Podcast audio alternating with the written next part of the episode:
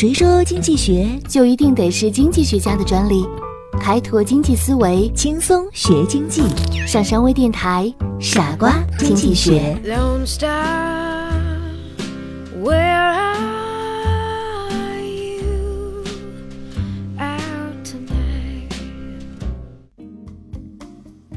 大家好，欢迎收听今天的傻瓜经济学，我是你们的好朋友上山。还记得我的微信号吗？MC Moon 一九八三，欢迎你聊我哦。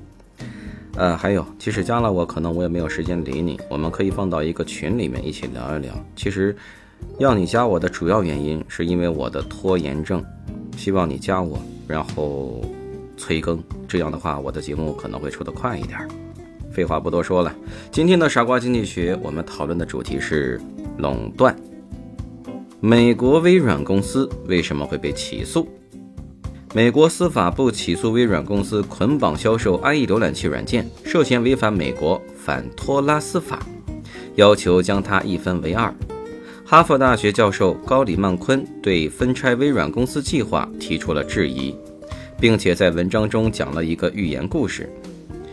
某人发明了第一双鞋，并为此申请了专利，成立了公司。鞋很快就卖疯了，他成了最富裕的人。但这时他变得贪婪了。把袜子和鞋捆绑销售，还声称这种捆绑销售对消费者有利。大家知道我们刚才提到过的那个词儿“反托拉斯法”是什么意思吗？在这里呢，上山简单的跟大家介绍一下，反托拉斯法可以简单的定义为以规范经营行为，从而维护市场竞争为基本内容的法律规范的总称。其内容主要包括三个方面。一是对两个或两个以上的经营者相互协商的反竞争行为的控制；二是对某一市场上占支配地位的单个企业滥用市场优势地位的控制；三是对企业兼并、收购等导致产业结构过度集中化行为的控制，主要包括反不正当竞争法。反垄断法等一些防止恶意竞争、促进公平交易的法律法规及贸易规则。OK，对于微软公司是否涉嫌垄断，经济学家们有不同的看法。一种意见认为，微软公司无论从结构上，也就是市场份额，还是从行为上，也就是说捆绑销售，都具备了垄断企业的性质。使更新更先进的技术没有了生长的空间，消费者付出了更高的价格，造成了社会福利的损失。另一种意见认为，微软公司呢是通过正当的市场竞争手段获取的垄断地位，这种垄断有理无错，因为任何一个竞争中的厂商最终无不追求垄断利润，搞捆绑销售只不过是企业营销战略的选择。只要不是政府行为或寻租行为形成的垄断，都是可以接受的。将微软公司分拆，无疑会对美国的新经济带来负面的影响，因为它改变了创业者的预期，对创业财富的安全性产生了疑虑。产生上述不同的看法，主要是源于经济学家们对于垄断的不同看法。其实，对垄断，我们不能一概反对。要看这个垄断是怎样形成的，限制了它对技术创新有没有好处。像微软公司这样的企业是靠技术创新形成的，分拆了它对鼓励创新没有好处，应该在一定时间内允许它拥有垄断地位。可以肯定的是，完全垄断市场上的商品价格将大大高于完全竞争市场上的商品价格，垄断企业因此可以获得超过正常利润的垄断利润。由于其他企业无法加入该行业的竞争，所以这种垄断利润将长期的存在。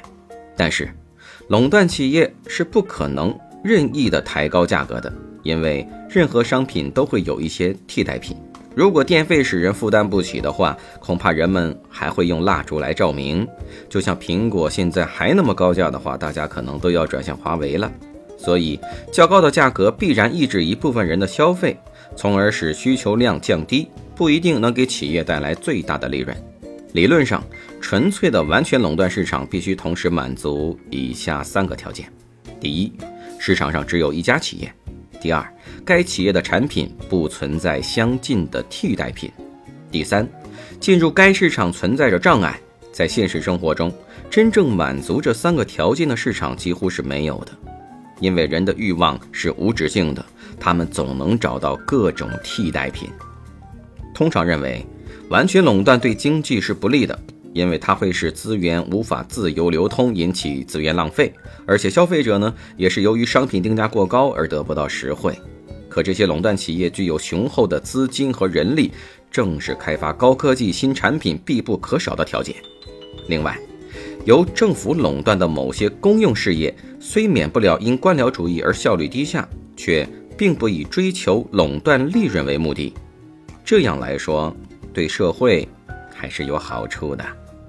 完全垄断是什么意思呢？完全垄断的意思是唯一的卖主，它指的是经济中一种特殊的情况，即一家厂商控制了某种产品的市场。比如说，一个城市中只有一家自来水公司，而且它又能够阻止其他竞争对手进入它的势力范围，这就叫做完全垄断。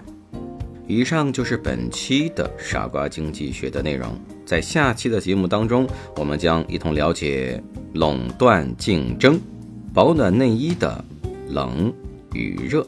我是上山，感谢收听今天的节目，欢迎大家继续加我的微信号 mcmoon 一九八三。我们下次节目再见，拜拜。